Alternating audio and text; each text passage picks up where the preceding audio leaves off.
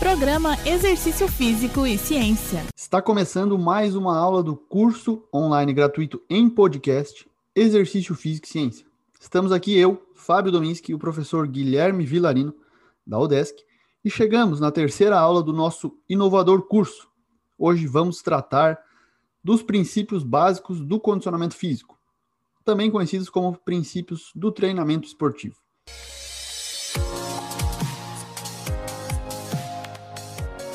Esses princípios, embora possam parecer estritamente teóricos, são, na verdade, derivados da prática, pois é o que se observa diretamente em nossa atuação profissional. Vamos então conhecer os conceitos e as aplicações práticas através de exemplos na nossa área. Considerando que a prescrição de exercício é uma arte fundamentada na ciência, segundo o Colégio Americano de Medicina do Esporte, é necessário nos apropriarmos do conhecimento dos princípios que norteiam a prescrição de exercício seja para fins de saúde ou de alto rendimento esportivo. Alguns princípios de treinamento aplicam-se a todos os tipos de programas de exercícios, sejam eles para melhorar os componentes da aptidão física, conforme vimos na primeira aula, tanto os relacionados à saúde, como a aptidão cardiorrespiratória, e os componentes de condicionamento musculoesquelético, como força, resistência muscular e flexibilidade, além da composição corporal, como também melhorar os componentes da aptidão física relacionada ao desempenho motor, como agilidade, velocidade, potência, tempo de reação, coordenação e equilíbrio, esses muito mais fundamentais aos atletas. Resumindo, independentemente de se o aluno deseja, através da prática de exercícios, maior qualidade de vida, estética ou rendimento, você precisa conhecer e estar consciente sobre os princípios do treinamento ou condicionamento físico. Bom, na aula de hoje serão abordados os princípios do treinamento ou do condicionamento físico, às vezes os termos se confundem na literatura, assim como comentamos na primeira aula sobre a confusão dos termos atividade física e exercício físico, mas vamos diferenciá-los e considerar aqui o termo condicionamento físico como mais adequado, que se refere à aptidão física. Em alguns livros é trazido até como sinônimo, aptidão física e condicionamento físico. Então vamos dar mais ênfase nos componentes da aptidão física relacionada à saúde, em nosso caso, conforme vimos na aula 1. A maioria da população e dos nossos alunos está relacionada a isso, justificando esse nosso foco. Treinamento é o processo de preparação física, técnica, tática e psicológica de um atleta, teoricamente, para obter os máximos níveis de desempenho de performance esportiva. Embora o termo atleta tenha sido bastante banalizado nos últimos anos, é só vermos como é fácil sairmos na rua e ver alguém com o termo atleta estampado nas suas costas. Vamos considerar aqui atletas aqueles que sobrevivem a partir da prática esportiva, o que não é o caso da maioria da população. Mesmo assim, os princípios são os mesmos, para o treinamento visando o máximo rendimento e o condicionamento físico para a população em geral. Na aula de hoje, vamos conhecer os princípios de individualidade biológica, sobrecarga, interdependência, volume e intensidade, princípio da adaptação, princípio da progressão e da continuidade, do uso e desuso, também conhecido como reversibilidade, e o princípio da especificidade. A abordagem dos princípios varia entre autores. Alguns consideram cinco, seis ou até sete princípios. Aqui nós vamos ser o mais abrangente possível, abordando todos que encontramos na literatura. Segundo Tubino, antes de passar ao estudo de cada princípio, é importante enfatizar que os princípios se interrelacionam em todas as suas aplicações. O todo é sempre maior do que a soma de suas partes. Vamos, inclusive, abordar essa relação entre os princípios na entrevista final da aula com um excelente pesquisador no tema.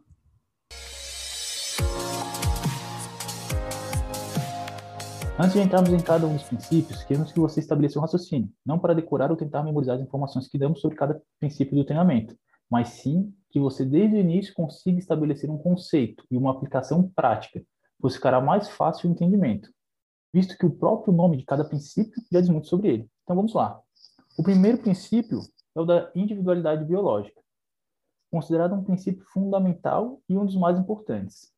Trata-se de um fenômeno que explica a variabilidade entre elementos da mesma espécie, o que faz com que não existam pessoas iguais entre si.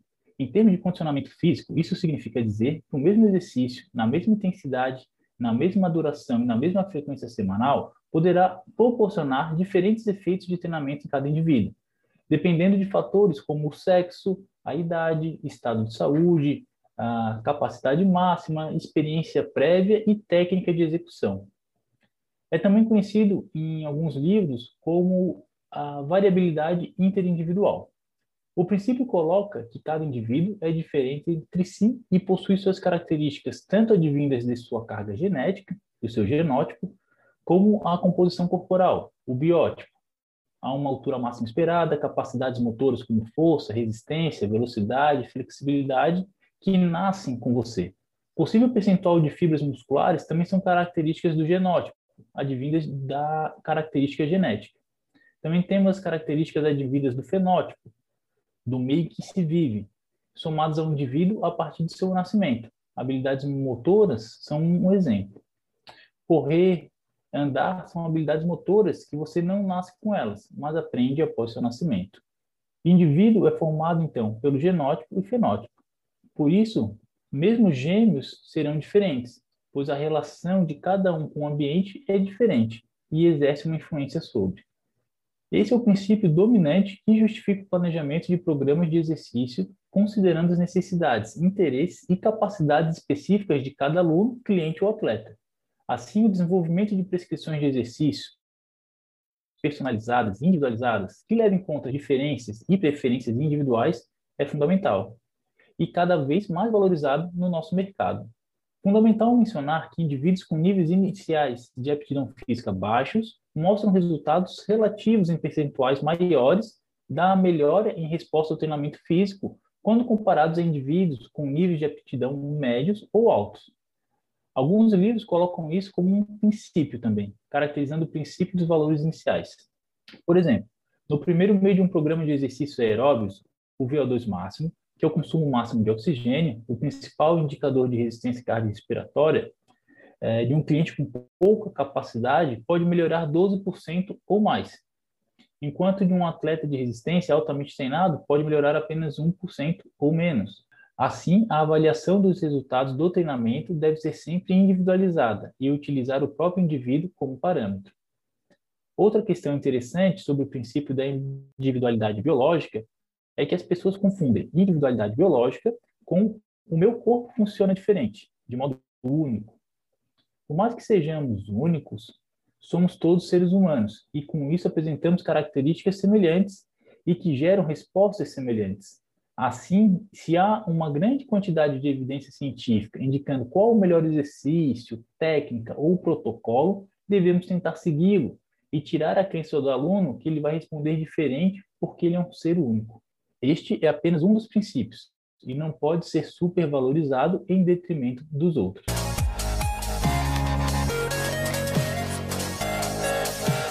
O segundo princípio que trazemos aqui nessa aula é o princípio da sobrecarga. Refere-se a um conceito que foi desenvolvido pelo médico das Forças Armadas dos Estados Unidos, Thomas DeLorme, em 1940, quando ele trabalhava em hospitais com reabilitação física de soldados feridos durante a Segunda Guerra Mundial. Falando de treinamento de força, mas não limitado à nossa musculação, os primeiros registros históricos de treinamento de força pertencem a Milos de Crotona, um lutador grego e vencedor olímpico do século 6 a.C., que ficou famoso por carregar um jovem bezerro nos seus ombros todos os dias até que o bezerro se tornasse um touro maduro. Assim, talvez não seja surpreendente que os programas de treinamento de força geralmente sigam esse modelo, adicionando sequencialmente mais e mais carga, esse trecho faz parte do prefácio do livro Programas de Condicionamento Extremo, Planejamento e Princípio dos autores Ramires Tibana, Nuno de Souza e Jonato Prestes. Indicamos a leitura, inclusive, especialmente para quem trabalha com crossfit e programas de condicionamento extremo. Esse conceito é um dos princípios do treinamento resistido, onde é enfatizado a necessidade do corpo de realizar treinos sucessivos com cargas maiores para se obter melhores resultados. A sobrecarga progressiva se relaciona, portanto, ao aumento gradual durante um programa de treinamento físico, incluindo treinamento resistido. Na musculação, por exemplo, a sobrecarga, que é o estímulo, deve ser contínua e progressiva, que são outro princípio. Sobrecarga pode ser alcançada mediante aumentos na frequência, na intensidade ou duração dos estímulos através do treinamento. Lembrando que a intensidade do exercício resistido refere-se a quanto peso se impõe ao músculo enquanto volume envolve variáveis como repetições, séries ou frequência do exercício, todas elas podendo ser gradualmente ajustadas para aumentar as demandas sobre o músculo. Embora a maneira mais comum de se aplicar a sobrecarga progressiva seja aumentando a carga utilizada durante um número específico de repetições nas suas séries de musculação, há outras maneiras de aplicá-la, como as seguintes. Podemos aumentar o número de repetições realizadas com uma carga específica, também aumentar a velocidade com a qual a fase concêntrica de uma repetição é realizada, diminuir os intervalos de descanso entre as séries e exercícios para que mais trabalho seja realizado durante o mesmo período de treino. Também podemos estender o intervalo de descanso entre as séries e exercícios, aumentando a intensidade ou a carga. Intensificar o volume de treinamento pelo aumento do número de séries de repetições por série, o qual é uma importante variável já para a hipertrofia. Combinando alguns métodos também mencionados anteriormente para aplicação da sobrecarga. Assim, grupos musculares podem ser efetivamente sobrecarregados por meio de aumentos no número de repetições, séries ou exercícios em programas que são planejados para melhorar a capacidade muscular, seja de força, de resistência ou mesmo flexibilidade. Uma precaução em relação ao princípio da sobrecarga. Para garantir a segurança, a extensão e a progressão da sobrecarga precisam sempre ser aplicadas considerando-se a patologia de base, a idade do praticante, o estado de cicatrização dos tecidos, além da fadiga, as habilidades e as metas gerais do aluno ou paciente. O músculo e os sistemas corporais relacionados precisam de um tempo para se adaptarem às demandas de um aumento de carga e do número de repetições antes que estas sejam aumentadas novamente. O que, inclusive, tem bastante a ver com outro princípio, o da adaptação, qual vamos falar daqui a pouco. Bom, vamos para o terceiro princípio do treinamento esportivo.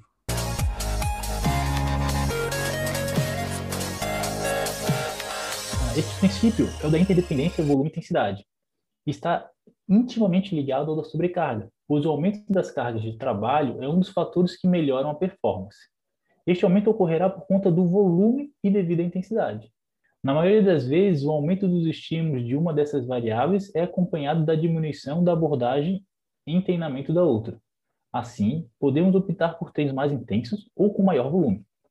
Um exemplo simples é quando você opta por um treino onde a carga de cada exercício é muito próximo da máxima. Neste treino, a intensidade utilizada é alta e, portanto, o número de repetições será menor. Treinos com 85% 90% de 1 RM são treinos com alta intensidade. Tubino nos traz que o êxito de atletas de alto rendimento, independente da especialização esportiva, estão referenciados a uma grande quantidade, volume, e uma alta qualificação, intensidade, no trabalho, sendo que essas duas variáveis, volume e intensidade, deverão sempre estar adequadas às fases de treinamento, seguindo uma orientação de interdependência entre si. Nesse sentido, temos a importância da periodização.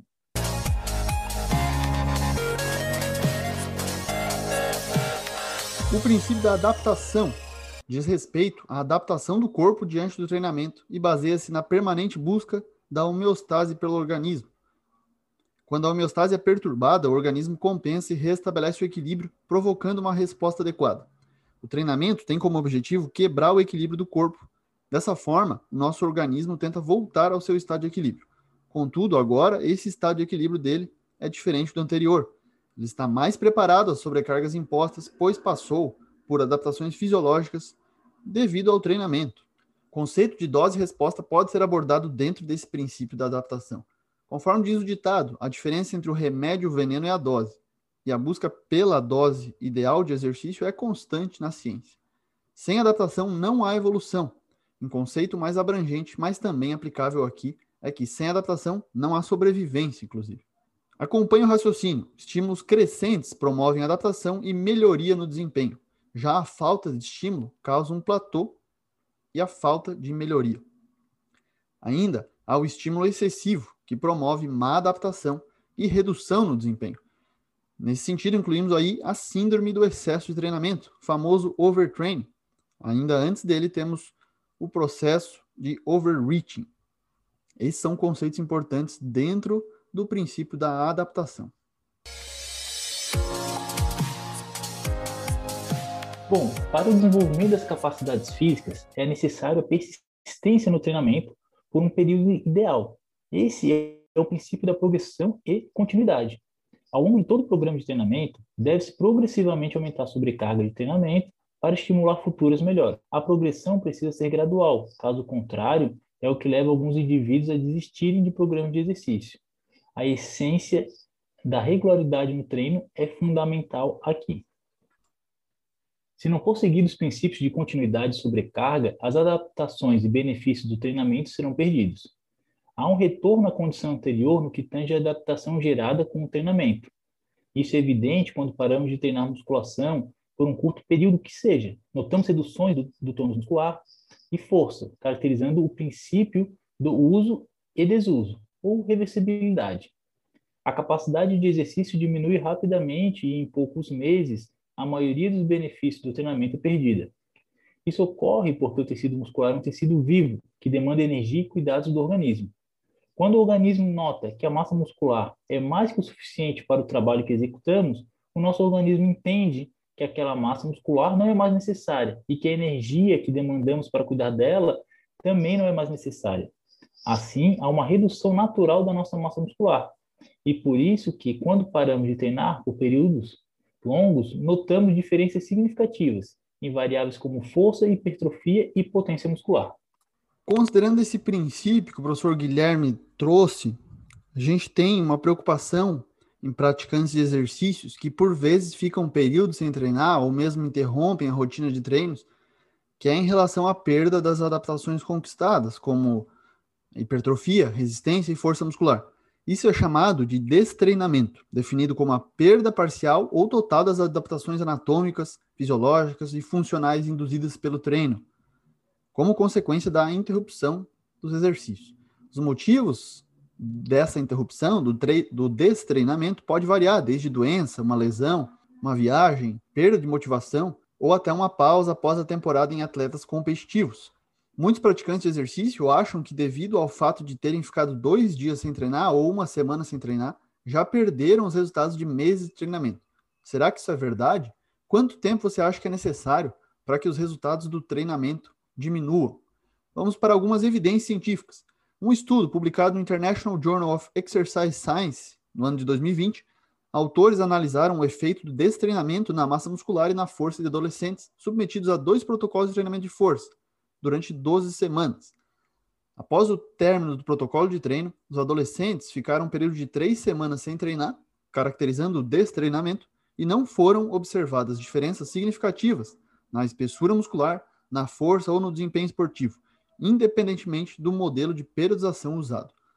Contudo, quando analisado variáveis relacionadas às atividades aeróbias, duas semanas de destreino já causam alterações importantes, um estudo publicado recentemente no European Journal of Sport Science verificou que duas semanas de destreino reduzem a função cardiopulmonar, VO2 máximo e tempo até exaustão, em atletas de endurance. Outro estudo publicado na PLOS ONE, em 2018, analisou o efeito de duas semanas de destreino em atletas de futebol e encontrou redução significativa nos resultados dos testes executados. Vamos usar de exemplo duas semanas, que é um período comum em que as pessoas interrompem a rotina de treinos, de exercícios, devido a, por exemplo, 15 dias de férias. Um estudo publicado no Journal of Strength and Conditional Research mostrou que esse período não foi suficiente para causar perda de massa muscular em um grupo de 20 homens jovens, com média de idade de 20 anos. Os participantes então treinaram durante quatro semanas, com uma frequência de quatro treinos por semana. Depois pararam por duas semanas o desse treinamento e aí voltaram a treinar por mais quatro semanas. O total do estudo foi de 10 semanas. A força no leg press aumentou durante essas 10 semanas de estudo, sem decréscimo no período de pausa. Não houve perda, além disso, de massa magra também devido ao destreinamento. No European Journal of Applied Physiology, uma pesquisa com interrupção maior de quatro semanas, foi observado que os níveis de força de homens idosos diminuíram, porém ainda foram maiores do que os níveis que estavam antes de iniciar o treinamento. É reconhecido que indivíduos treinados podem recuperar força rapidamente por meio de pausas no treinamento, o que tem sido comumente chamado de memória muscular. Esses efeitos prolongados podem estar associados a adaptações anteriores obtidas no sistema nervoso central. Uma maior sincronização entre a ativação muscular, por exemplo, pode ser um dos motivos. Se você faz treinamento concorrente, ou seja, pratica musculação e corrida, alguns estudos revelaram que os ganhos induzidos pelo treinamento podem ser comprometidos com o período de destreinamento de curto prazo, de duas a quatro semanas, levando para um retorno aos valores iniciais.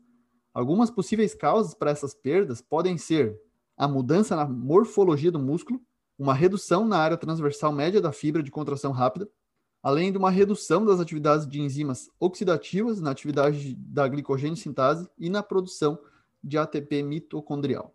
A magnitude do efeito de parar de treinar difere de acordo com o status de treinamento, de acordo com a idade ou também com a duração da interrupção de treinamento, claro, conforme esperado. O efeito da interrupção de treinamento de resistência foi maior em pessoas mais velhas, principalmente acima de 65 anos, na força máxima e na potência. Pessoas inativas fisicamente também sofrem mais os efeitos de parar de treinar, comparado aos praticantes recreacionais e também os atletas competitivos. A diminuição da força máxima tornou-se significativa a partir da terceira semana de inatividade, e sua magnitude aumentou depois disso em função do tempo, ou seja, o tempo foi passando e foi se perdendo mais ainda força. Alguns fatores fisiológicos podem explicar isso. De um lado temos fatores centrais, ou neurais, também conhecidos, e do outro temos os periféricos, ou morfológicos.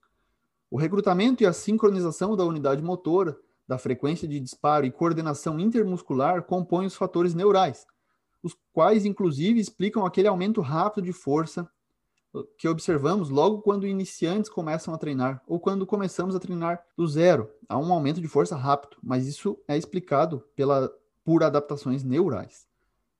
Os fatores periféricos referem-se ao tipo e arquitetura da fibra muscular, bem como as propriedades do tendão. Interrompendo o treino, temos uma ordem cronológica. Primeiramente, a piora nos aspectos neurais e, posteriormente, a atrofia muscular, quando a pausa se prorroga por semanas.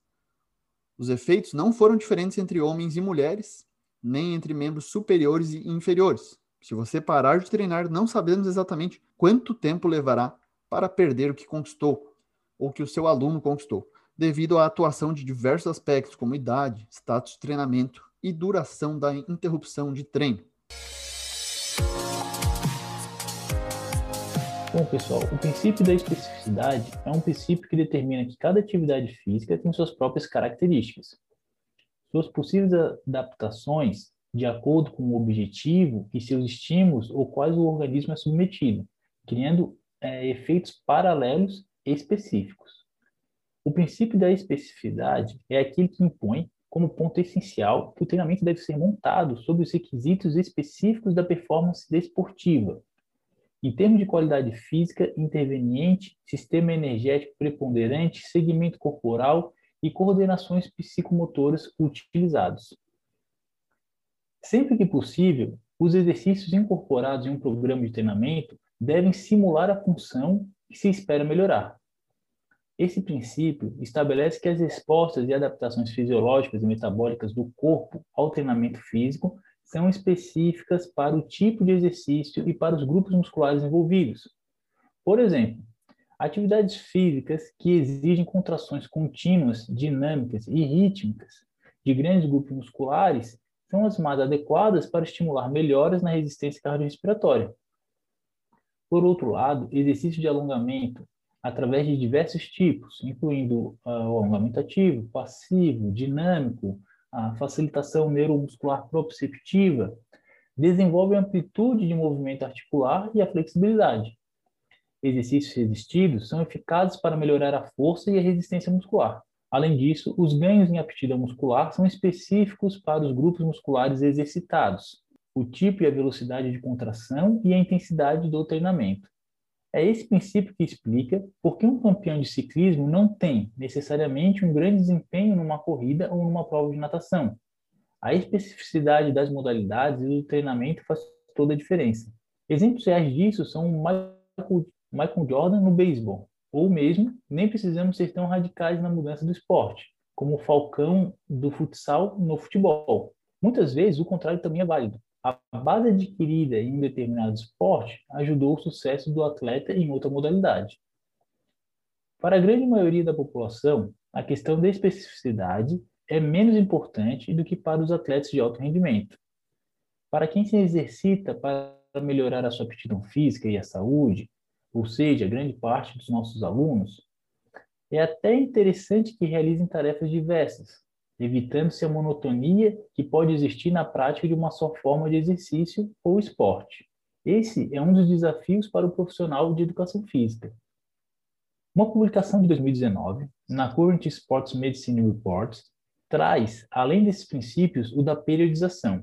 Este princípio é descrito como a variação sistemática e estrutural planejada de um programa de treinamento ao longo do tempo. O ciclo constante de variações de treinamento atividade, descanso, frequência, intensidade, duração, é, dentro de um programa de treinamento, a cada dia, semana e mês, visa manter o estímulo de treinamento ideal, abordar metas de mudança e variabilidade individual e evitar overtraining, lesões e esgotamento. Isso é frequentemente implementado usando microciclos, mesociclos e macrociclos, que são ciclos de treinamento dentro do ciclo de treinamento de duração crescente.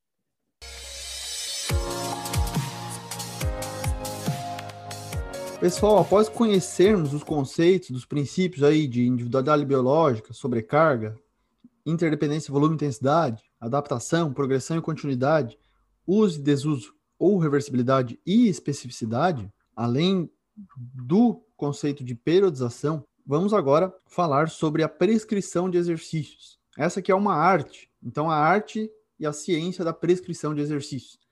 Falar de prescrição não tem como não ligar com a nossa segunda aula. A gente falou lá sobre prática baseada em evidência e os seus três pilares: a melhor evidência científica disponível, junto com a experiência do profissional, aliado também à preferência do praticante, do seu aluno ou do seu paciente.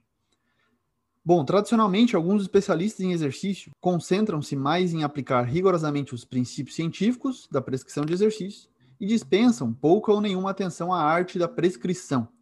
Como um artista da programação de exercícios, você deve ser criativo, flexível e capaz de modificar a prescrição dos exercícios com base nos objetivos do aluno, do seu paciente ou do seu cliente e em comportamentos e respostas que ele nos dá.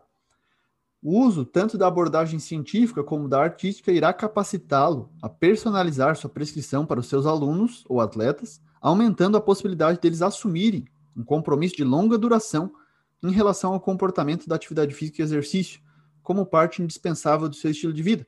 Acredito que esse é um dos grandes objetivos e papel dos estudantes e profissionais de educação física. Facilitar né, a relação das pessoas com a atividade física. Isso se aplica tanto no atendimento presencial quanto online, o qual, inclusive, é uma forte tendência apontada pelo ranking de tendências fitness para 2021, segundo o Colégio Americano de Medicina do Esporte. Tivemos alguns podcasts, inclusive, direcionados específicos a essas tendências aí. Segundo o Colégio Americano de Medicina do Esporte, a prescrição de exercício é o processo de criação de um esquema de atividades físicas para uso sistemático e individualizado. A arte da prescrição de exercícios é a integração bem-sucedida da ciência da fisiologia do exercício aos princípios das alterações do comportamento que resultam em uma adesão duradoura a um programa de atividade física. E é importante também considerar os aspectos sociais, psicológicos e os influenciadores do ambiente também do aluno. Lembrando que o principal objetivo da prescrição de exercícios é facilitar as alterações positivas nos hábitos das pessoas em relação à atividade física. Será que às vezes, quando prescrevemos exercícios, não esquecemos disso? Considere então o objetivo do aluno, seja qualidade de vida, seja estética ou mesmo rendimento.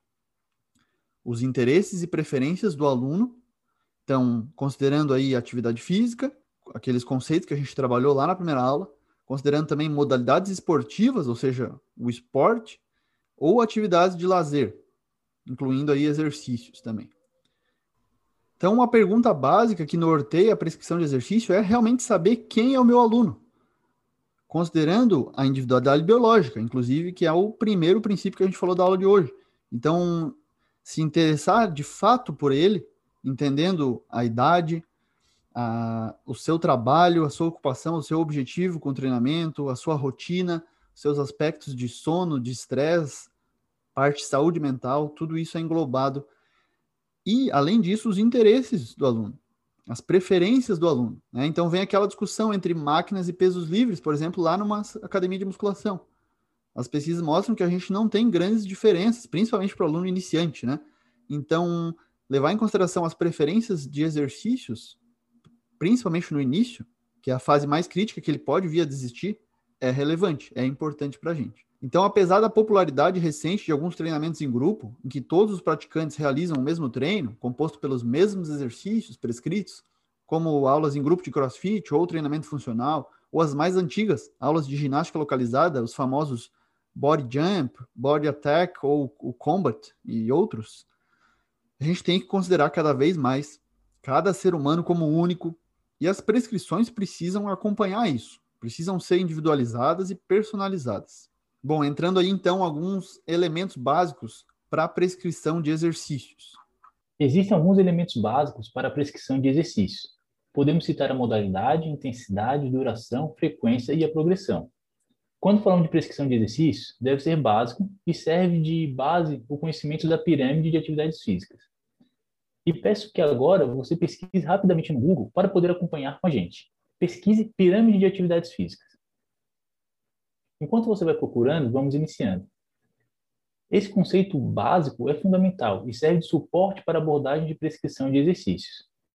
São recomendações em um formato simples e de fácil compreensão, assim como temos pirâmides é, para guia alimentar na área da nutrição.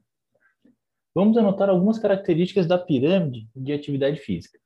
A abordagem do condicionamento adaptada ao estilo de vida se encontra na base da pirâmide, o que significa que todos devem tentar acumular pelo menos 30 minutos de atividades físicas todos os dias. Lembrando então da campanha da OMS, que cada movimento conta. Então, isto é o mínimo.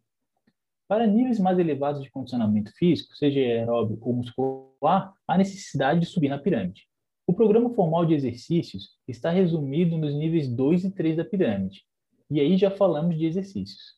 Lembrar da diferença conceitual entre atividade física, a base da pirâmide, e quanto mais melhor, e exercício físico. Em nossa primeira aula trabalhamos esses conceitos, diferenças e atualizações.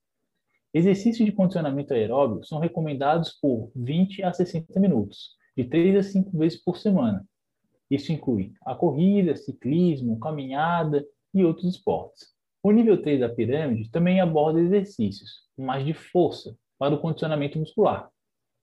Eles devem ser realizados de duas a três vezes por semana, é, sendo executados 8 a 10 exercícios diferentes, que treinem os principais grupos musculares, entre 8 e 12 repetições cada. A flexibilidade também é abordada aqui, em dois a três dias na semana, incluindo pelo menos quatro repetições de vários alongamentos que sejam mantidos, de 10 a 30 segundos, em posição de desconforto moderado. No topo da pirâmide, temos do outro lado, que também abordamos na aula 1, que é o comportamento sedentário. Então, nós temos que reduzir o comportamento sedentário ao máximo. Então, pessoal, essas são recomendações básicas para a prescrição de exercícios. Elas são bastante gerais. Não saiam é, utilizando elas de forma indiscriminada. Aprofundamentos são necessários, considerando cada objetivo e população. Ou melhor, cada pessoa, cada indivíduo, cada aluno seu. Acreditamos que uma abordagem individualizada é cada vez mais importante. Hoje, os avanços nos estudos nos permitem ser cada vez mais específicos na nossa prática, Existe muita evidência disponível e que nos auxilia, que nos guia para prescrever exercícios para diversas populações, como para diabéticos, gestantes, praticantes saudáveis, pacientes com fibromialgia, entre outros. Para finalizar nossa terceira aula do primeiro curso em podcast Exercício Físico e Ciência, convido o professor Moacir Pereira Júnior para uma participação especial. Bem-vindo novamente, professor Moacir, te agradeço por mais essa contribuição no podcast. Lembrando, o professor Moacir é mestre em ciência do movimento humano, também possui diversas especializações em várias áreas, atua no ensino superior há muitos anos com disciplinas relacionadas principalmente ao treinamento esportivo, especialmente a musculação, inclusive ele tem importantes livros publicados na temática. É, possui um incrível canal no YouTube com seu nome que eu faço questão de recomendar aqui para vocês. Então, traz um conteúdo sensacional, vale a pena você conferir. Procure lá, se inscreva. Moacir Pereira Júnior. Esse canal possui mais de 25 mil inscritos e mais de 363 vídeos sobre nutrição esportiva, treinamento esportivo, bioquímica do exercício e musculação e treinamento de força. Bom, professor, a gente trabalhou nessa terceira aula do nosso curso, nosso curso online em podcast, os princípios básicos do condicionamento físico. Então, tratamos aí de individualidade biológica, princípio da sobrecarga, da adaptação, a relação interdependente entre volume e intensidade, progressão e continuidade, uh, o princípio do uso e desuso ou reversibilidade, né? E o princípio da especificidade. Primeira questão que eu abro já para professor, seja bem-vindo, te agradeço também novamente. Você é um estudioso dessa área. Eu te considero uma referência aí no treinamento esportivo, especialmente dentro da musculação. Fala para a gente um pouquinho sobre a real importância, na tua visão, do conhecimento por parte do estudante de educação física, do profissional de educação física que está nos ouvindo, a respeito dos princípios do condicionamento físico ou do treinamento esportivo. Bom, em primeiro lugar, mais uma vez, né, professor, muito obrigado pelo convite, pelo honroso convite. Fiquei muito feliz com certeza a gente tem muito a discutir quando o tema é princípio do treinamento físico, porque como o próprio nome diz, né, professor, princípios do treinamento físico. Então, parte do pressuposto que todo profissional de educação física, ele deve conhecer os princípios do treinamento o mínimo possível para entender a sua sequência metodológica e a sua aplicação prática. Então, você falou importantes princípios do treinamento que são clássicos, né, que advêm do treinamento esportivo e que receberam muitas modificações, inclusões de novos conceitos, de novas importâncias, como individualidade biológica, adaptação, sobrecarga, né, interdependência, volume e intensidade. E o seguinte, eu costumo dizer, professor, que os, tudo que você pensar em treinamento esportivo, pensar em prescrição, periodização, qualquer, qualquer variável que se refere ao treinamento propriamente dito, você consegue encontrar justificativa nos princípios do treinamento. Tudo você pode encontrar justificativas no princípio do treinamento. É como se fossem os dez mandamentos, digamos assim. Entendeu? Né? Levando essa consideração do catolicismo aí. Ou seja, você consegue encontrar respostas na base dos princípios do treinamento. Olha, professor, se eu pudesse escolher um princípio, se eu tivesse que escolher um dos princípios, ah, tem que escolher um e não tem jeito qual que eu consideraria mais importante dentro do contexto atual? Bom, talvez se me perguntasse isso há cinco anos atrás, eu teria uma resposta diferente. Se me perguntar daqui a cinco anos, pode ser que eu tenha uma resposta diferente, porque a ciência caminha também por outros caminhos, né? E assim a gente vai se modificando também, nós vamos melhorando nossa atuação profissional, enfim. Hoje, Fábio, eu considero o princípio da individualidade biológica um dos mais em pauta e mais evidentes, justamente porque não só somos diferentes, somos seres exclusivos, o que já garante, pelo menos pelas características genotípicas, que nós somos diferentes, mas também pelo que nós enfrentamos no nosso dia a dia, que são as características fenotípicas, é a parte do meio ambiente. Isso faz total diferença, professor, no que se refere, por exemplo, à prescrição, à continuidade, à adaptação, à sobrecarga, à continuidade, à especificidade do exercício. Então, hoje, eu, na minha visão tanto teórica quanto prática, considero a individualidade biológica o princípio realmente que deve ser extremamente considerado no que se refere à prescrição do exercício. E aonde eu consigo ver esse princípio na prática, que eu acredito, assim, professor, que é uma das grandes dificuldades que não só os estudantes de educação física, mas formados como você e eu temos às vezes também, é claro, que somos passíveis disso, é colocar isso na prática. Como que eu vejo, então, isso na prática? Tá, legal e individualidade biológica. Mas como que eu vejo isso na prática? A anamnese, por exemplo, é uma boa opção. Uma boa anamnese, bem elaborada, com bons instrumentos, uma boa entrevista, uma boa condução de uma avaliação inicial, você consegue observar muitos elementos das características que fazem parte, por exemplo, do dia a dia da pessoa. Isso interfere diretamente na prescrição do exercício físico, professor, na minha, na minha opinião. Por exemplo, é, vou dar o meu exemplo prático. Quando uma pessoa chega para mim, ah, quer fazer um atendimento comigo, que quer, sei lá, ter o meu serviço, né, o meu trabalho, eu faço perguntas como, intervenho com instrumentos como o sono, Pittsburgh do sono, eu coloco lá um, um, um POMS para ver o humor da pessoa, tento fazer um retroativo de quatro semanas, para ver se a pessoa consegue lembrar como é que foi o seu último mês. E a pessoa me pergunta, mas o que, que tem a ver isso com, sei lá, emagrecimento, com ganho de massa muscular, com aumento da força? Olha, tem tudo a ver, porque dependendo da sua quantidade de horas de sono, da sua qualidade de sono, né, do seu perfil de pessoa em relação ao seu humor, se você é uma pessoa mais ansiosa, se você não é mais ansiosa, enfim, são características, entre outras, né, professor, que a gente pode fazer dentro de uma avaliação inicial que diz para você características importantes daquela pessoa, pelo menos naquele momento, o que vai ser importantíssimo para que você tenha um norte na sua prescrição, para que todos os outros princípios se encaixem como se fosse uma sinfonia, né? Como se fosse uma orquestra, perfeitamente indo bonitinho.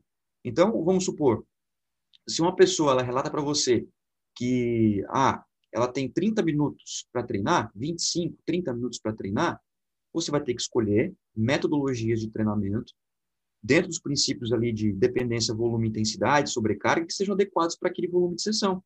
E você só vai saber disso em uma avaliação inicial. Então, esse é um bom exemplo, esse é um bom exemplo, Fábio, de como que o profissional ele pode colocar um dos princípios na sua prática, porque eu costumo dizer que o volume e intensidade, interdependência, volume e intensidade, que inclusive é uma das coisas que a gente se pergunta, por que interdependência, né?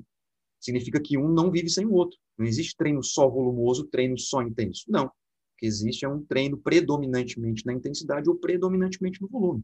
Mas eu preciso da outra variável como se fosse uma gangorrinha. E aí eu consigo realmente ver isso na prática com um pouquinho mais até de, de clareza, porque está ali no peso, está ali nas séries, por exemplo, na musculação, ou está na velocidade na corrida, ou está no tempo do, do sprint, no treinamento intervalado. Então eu consigo ver isso no treinamento com um pouco mais de clareza. Agora, os outros princípios é que a gente precisa tentar colocar mais na prática. E, complementando a informação da individualidade biológica, somado a, a este princípio, eu colocaria também o que ainda não é bem considerado um princípio, mas é algo que já vem sendo considerado na literatura como uma proposta de, de que você tem que ter isso dentro do seu programa de exercícios, que é a motivação.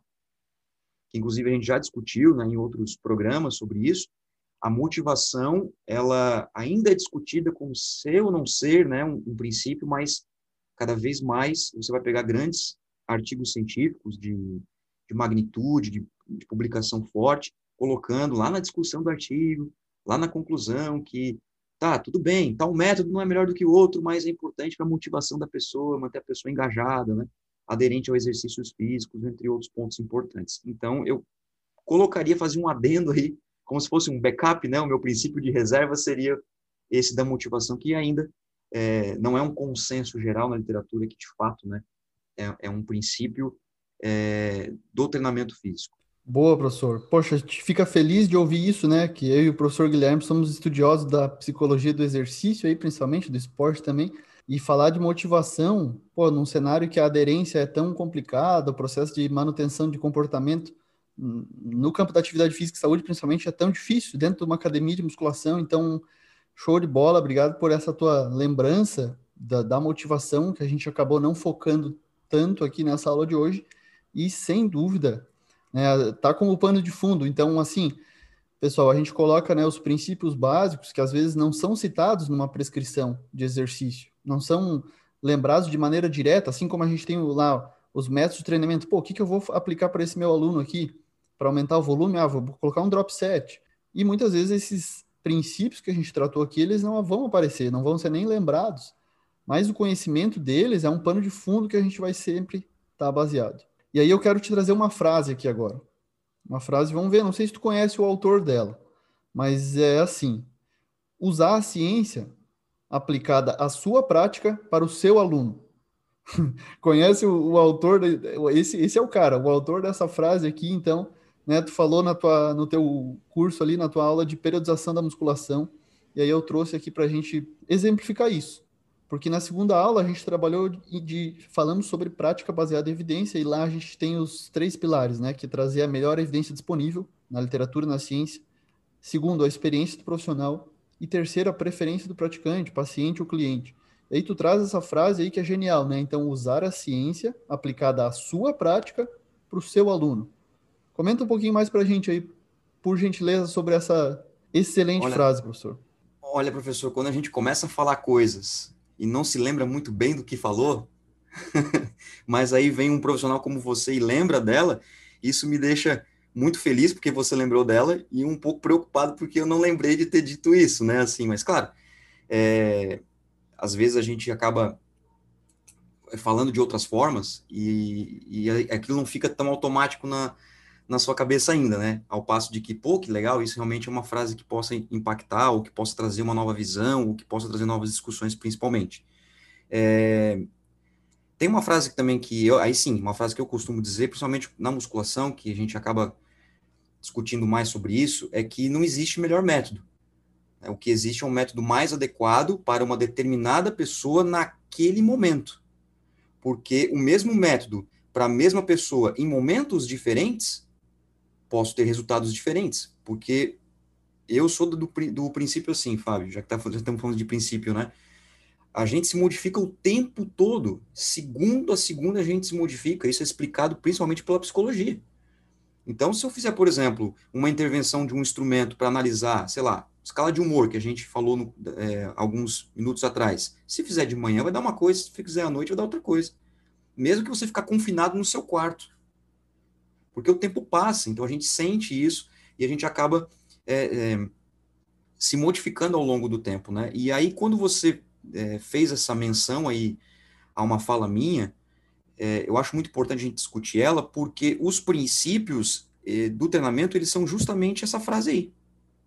Eles são justamente essa frase. Por quê? Porque se eu tenho um indivíduo com uma característica X e um outro com uma característica Y, eu já vou modificar, por exemplo, no que se refere a, a, aos métodos de treinamento, independentemente do modelo de exercício físico, seja um de predominância aeróbia, seja a musculação ou entre outros, em relação, por exemplo, ao que, que eu vou incrementar no começo. Vai ser a intensidade, se vai ser o volume. Por exemplo, uma pessoa X tem três vezes na semana, a pessoa Y tem cinco vezes na semana, o processo de continuidade é diferente, o processo de adaptação vai ser diferente. Então, é, muito se fala, por exemplo, né, Fábio, é, e a gente não comentou, é, e também já só reforçando ali a questão da motivação, é porque a motivação ela está em todos os princípios, na verdade. Então, por isso que ela não entra ainda como um princípio exclusivo dela, apesar de se ter estudos só sobre isso. Mas também a gente não falou sobre supercompensação. E a supercompensação nada mais é do que a junção dos princípios de sobrecarga, adaptação e continuidade, que é uma das minhas aulas, é sobre supercompensação. E ali eu tento amarrar esses três princípios. Por quê? Porque se o estímulo não for, entre aspas, adequado, e a gente entra justamente também nessa, é, nessa discussão mais profunda sobre o que, que é esse estímulo adequado, porque, por exemplo, um estímulo adequado num treinamento de choque é indução de overreach, que para um ciclo regenerativo é o contrário. Então, o adequado no regenerativo é baixa intensidade e baixo volume. O adequado no treino de choque é alta intensidade e alto volume. Então, o adequado ele se modifica. Então, ou seja, os, os princípios eles são dinamicamente observáveis. Eles se modificam conforme a pessoa se modifica. Então, por isso, usar a ciência aplicada à realidade profissional e à realidade do praticante. E essas realidades, elas precisam ser respeitadas. Aí é que tá. É, é, é isso é que falta um pouco, pra, na minha opinião, para a galera entender. Tá, supercompensação, beleza, estímulo, fadiga, compensação, supercompensação, lindo, maravilhoso. Como é que você identifica que há supercompensação, por exemplo? Ah, identificado, por exemplo, por avaliações. Ótimo, legal. Você fazer, por exemplo, uma análise de salto vertical pré e pós uma semana de treinamento. Excelente para você identificar um dos inúmeros parâmetros de, por exemplo, supercompensação. Só que se eu te pergunto o seguinte, Fábio, ó, você é meu aluno, nós vamos entrar com um treinamento de choque agora na segunda-feira que vem. Aí é o seguinte, eu vou fazer uma avaliação de salto vertical no domingo e na segunda-feira, 24 horas depois, eu vou fazer uma avaliação antes do treino. Ótimo. Eu tenho um salto vertical de 50 centímetros, vamos supor, tá? Um valor assim hipotético. O treinamento é choque, tá? Aí chegou lá no domingo, sete dias depois, eu vou novamente te avaliar. O que, que a grande maioria dos estudantes esperam que aconteçam com o salto vertical? A maioria, professor, das respostas que eu faço essa pergunta em sala de aula é que, ah, o salto vai melhorar, porque ele já treinou sete dias, já teve né, efeito cumulativo, tem certeza que vai melhorar? O treinamento não é choque? Você está induzindo overreaching, cara. O que, que é esperado? Que o salto piore. Que o salto piore. Inclusive, se ele melhorar, o teu treino não foi de choque.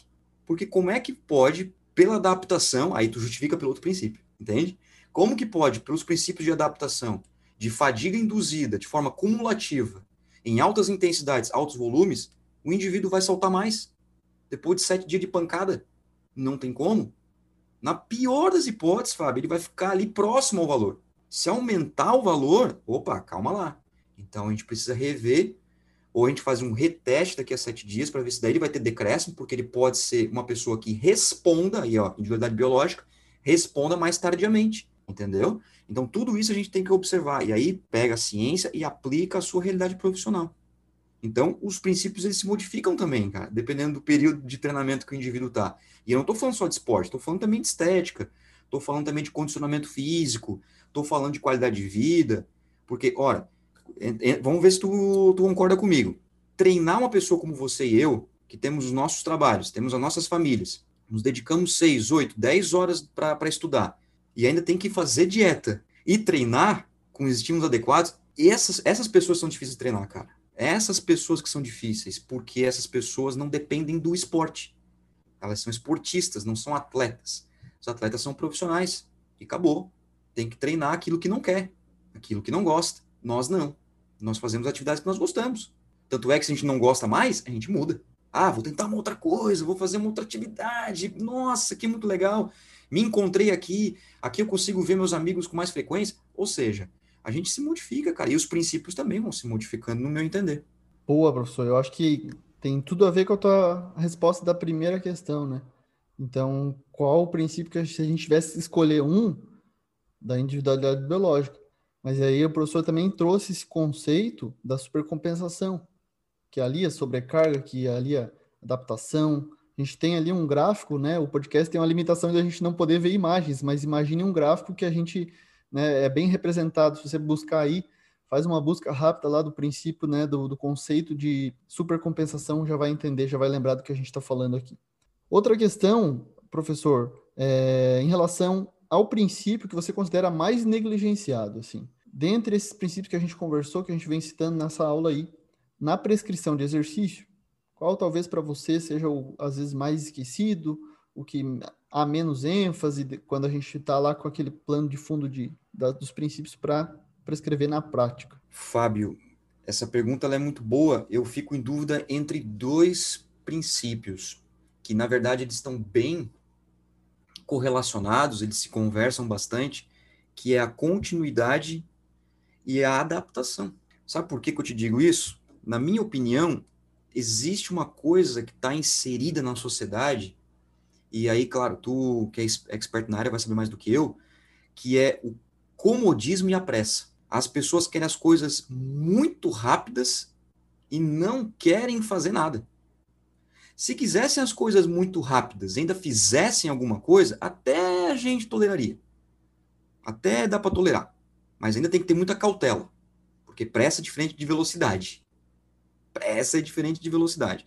Então, esses dois impasses acabam com o princípio da adaptação. E ao derrubar o princípio da adaptação, tu derruba o princípio da continuidade. Tu derruba os dois princípios ao mesmo tempo. Porque para poder continuar, para eu poder ter continuidade, eu tenho que ter uma adaptação que seja permitida eu continuar naquele programa. Então a gente vê isso em diversos modelos, principalmente no ponto inicial do programa, nos primeiros é, dois, três meses, talvez. Dependendo do modelo, a gente consegue estender um pouco mais. Mas é aquela coisa que a pessoa ela começa a treinar, fazer exercício de uma forma muito empolgante, e vai lá quatro semanas, oito semanas, e já começa a pisar no freio. Que, na verdade, é o contrário do que é o exercício físico mesmo. Entendeu? Que é a sobrecarga crescente, a sobrecarga contínua. Né? E, e, aí outra coisa importante, sobrecarga crescente não, é, não significa sempre crescer a sobrecarga. Sobrecarga crescente significa que o volume e a intensidade vão oscilando ao longo de um período de tempo. Eu posso ter sobrecarga diminuindo a intensidade e o volume, o pessoal não entende isso. Não entende. Que é o caso dos overreaching, por exemplo. Que é o caso, por exemplo, lá dos modelos de crash training, que o atleta treina 7, 14 dias na pancadaria extrema e começa a progredir nos 7, 14 dias subsequentes, quando o volume e intensidade está reduzido. Então você reduz a carga de trabalho e o atleta progride. Como isso? E aí uma coisa interessante, que é uma fala de um professor que eu gosto muito, o professor Fábio, é, que ele diz o seguinte, antes de estudar treinamento esportivo, vai estudar bioquímica, vai estudar fisiologia, vai estudar anatomia, vai estudar biomecânica, estuda a base para depois você se aplicar. Então, na minha opinião, Fábio, o mais negligenciado é a adaptação e continuidade, cara. Por quê? Porque as pessoas estão com pressa, né? a pessoa fica obesa em 10 anos e quer em 10 dias voltar à sua normalidade, entre aspas, né? A sua normalidade, ao seu peso ideal, que também é muito discutível, a gente não vai entrar nisso aqui, claro, mas isso faz com que a adaptação não seja respeitada. Então tem que ser um processo contínuo, tem que ser um processo lento e gradual, é que nem alimentação. Mesma coisa. Então a continuidade e a adaptação, para mim, é o mais negligenciado. Aí o que acontece? Muitas pessoas acabam migrando, aí não consegue continuar, que é uma das, das minhas grandes é, perguntas para a ciência, para a ciência, né? Que, por exemplo, o que, que é um indivíduo avançado? Inclusive, saiu um artigo recente agora em 2021 de um grupo lá do, mas eu acho que é do grupo do, do De Salles, professor De Salles, uma nova nomenclatura para indivíduos avançados, intermediários iniciantes, né? A literatura até então dizia que indivíduo avançado é aquele que tinha, por exemplo, uma prática ininterrupta de pelo menos um ano de treinamento.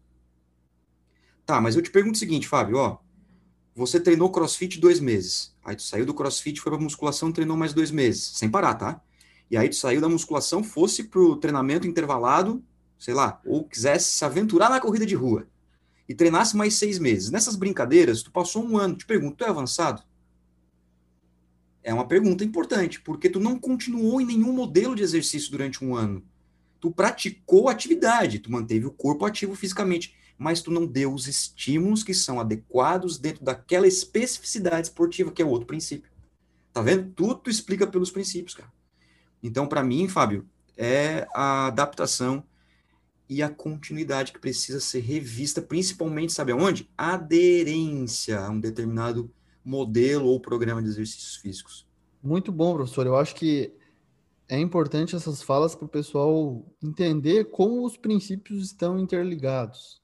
Eles não são distantes da nossa prática, pelo contrário, eles estão ali. A gente só precisa cada vez mais é, lembrar deles, enfim, ter eles ali baseando a nossa prescrição de exercício, a nossa orientação, a nossa supervisão profissional. Então, show de bola.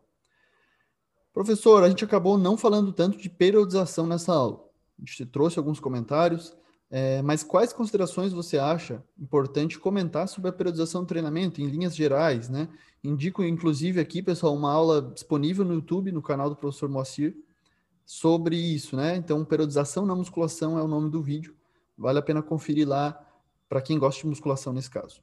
Professor, a periodização do treinamento, para mim, é o que dá credibilidade para o profissional de educação física se eu pudesse resumir a periodização numa frase talvez um pouco mais impactante, até para trazer mais alerta para nós, profissionais de educação física, é, e para os futuros que serão, que estão aí nos ouvindo, é justamente isso. É o que dá credibilidade ao nosso trabalho.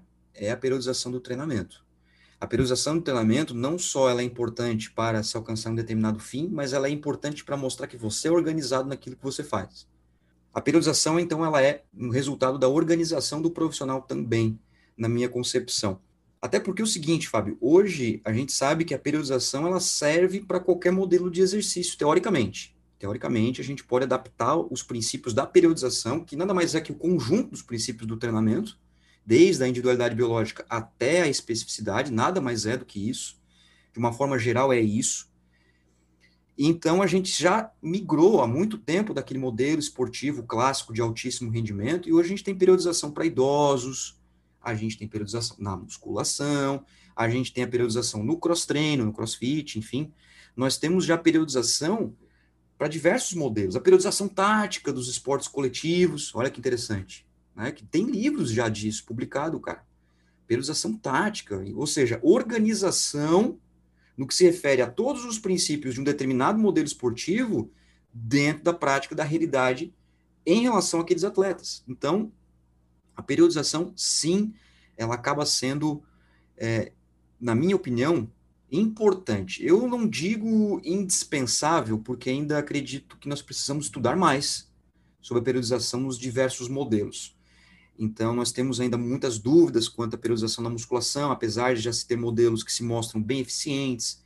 Já temos artigos discutindo que a periodização, tanto linear quanto ondulatória, são boas, são benéficas. Temos artigos dizendo que ah, ondulatória e linear não existe essa nomenclatura, periodização é uma só. Sabe essas discussões de, de, de ciência que são válidas, mas a gente tem que ter muita cautela também para avaliar isso, sabe? Porque tem, assim, ó, tem muito autor que publica um artigo e daqui a dois, três anos ele publica um artigo refutando aquilo que ele mesmo falou. Só que eles trocam os autores para dizer que é outro autor. Tá entendendo? É a mesma coisa que publicasse um artigo eu, Pereira Júnior e, e Dominski. Aí depois três anos, Dominski e Pereira Júnior. Ah, mas o Pereira Júnior falou uma coisa, aí depois o Dominski falou outra, mas é o mesmo grupo. Sabe esse tipo de coisa? Então a gente tem que tomar muito, muito cuidado. É, recentemente, essa tua pergunta é importante porque recentemente nós estamos tendo aí algumas polêmicas na periodização. Só que assim, a gente não pode jogar fora 40, 50, 70 anos, 80 anos que vai fazer já de periodização por causa de dois, três artigos. Né? Ou por causa de um livro, que seja. Então, nós precisamos ter muita robustez científica para poder realmente dizer, olha, talvez por esse lado aqui a gente consiga caminhar de uma maneira que possa chegar a um resultado diferente. Isso vai anos, Fábio. Isso vai décadas, isso vai centenas de anos. Faz Assim, não é fácil. Olha quanto tempo. Quanto tempo que a gente estuda já o Verconchansky e o Matveev? Eu não sei você, mas provavelmente também. Eu já há uns 15 anos que eu estudo esse cara. Os modelos. E eles já vêm falando sobre isso lá em meados do século passado já. Então não é por causa de um ou dois artigos que talvez tenham uma metodologia também um pouco duvidosa que a gente vai dizer que não, periodização não serve para nada. Calma. Tem muita coisa interessante que a gente pode estudar dentro da periodização que vai fazer você atender o seu aluno, o seu atleta, de uma maneira que você nem imaginava. Entende? Então, nesse sentido, Fábio, a periodização, ela é uma prova de que a credibilidade do profissional de educação física está ali e mostra a organização do profissional. No meu entender, é mais nesse, nesse caminho. Boa, professor. Show de bola. A gente consegue fazer um fechamento para essa nossa aula sobre os princípios básicos do treinamento esportivo. E agora eu queria pedir para o professor, então, um momento né, de que os alunos geralmente têm esperado aí, que é a divulgação da palavra-chave, né, para eles gerarem certificados, conseguirem usufruir das horas complementares a gente exigiu essa informação. Então, por favor, nos, nos diga uma palavra-chave para os alunos anotarem dessa terceira aula aí. Muito bem, palavra-chave então que eu vou escolher, Fábio, para nossa discussão aqui é adaptação. Olha que alegria. Excelente palavra-chave, hein? Adaptação. Boa, show de bola. Temos hoje aí. Está aí a palavra-chave, galera. Anote aí para anote aí mais essa palavra-chave para garantir o seu, certificado. O link está na descrição do podcast. Você vai colocar lá as palavras-chave das quatro aulas após o término do curso para garantir lá o seu certificado. Professor Mocir, muito obrigado por mais essa tua participação, contribuições. A cada fala que a gente troca, eu aprendo muito contigo. E eu acho que dessa vez não foi diferente, pelo contrário. Então, deixa um espaço aberto aqui para ti. Então, você é de casa, deixa, deixa, deixa sua mensagem, um convite para os alunos, enfim, fique à vontade. Professor, eu que agradeço muito mesmo o convite. Para mim é sempre uma alegria poder participar do, dos teus excelentes projetos que você vem desenvolvendo ao longo dos últimos anos, que os quais tive alegria e estou tendo alegria de continuar participando. Para mim é sempre uma honra, meu amigo, de poder participar. Então, conte sempre comigo. Estamos juntos no que precisar. É, e também, claro, faço das suas palavras minhas. Conversar com você sempre é um aprendizado enorme, né? As suas publicações, suas postagens também trazem muito conhecimento direto. Isso realmente engrandece a nossa área. Então, mais uma vez, como eu sempre deixo claro aqui para o pessoal que nos ouve, tanto para você, claro, obviamente, é, parabéns pelos projetos que você vem desenvolvendo, continue firme acredito que precisamos de mais profissionais assim que fazem com que a nossa área caminhe mais para frente e que a gente possa sempre melhorar a nossa área, engrandecer né, e acabar se ajudando cada vez mais. Ao pessoal que nos ouviu, muito obrigado mesmo. Né, e a frase que eu gostaria de deixar para vocês é: tudo pode ser justificado pelos princípios do treinamento. Então, professor, muito obrigado mesmo pelo convite, de coração. E até uma próxima, né? Se tudo der certo, se Deus quiser, até uma próxima. Muito obrigado, tá? Com certeza. Vamos trabalhar bastante juntos ainda. Pessoal, muito obrigado por chegar até aqui nesse podcast. Já falamos então sobre os fundamentos da atividade física e do exercício físico, sobre algumas pesquisas na educação física e a prática baseada em evidências, os seus pilares, e agora dos princípios do treinamento esportivo. Essa foi a terceira aula do nosso curso online gratuito em podcast Exercício Físico e Ciência. Fique ligado na nossa próxima aula. Um abraço e até a próxima. Você ouviu Exercício Físico e Ciência com o professor Fábio Dominski, na Rádio Desk FM 91.9.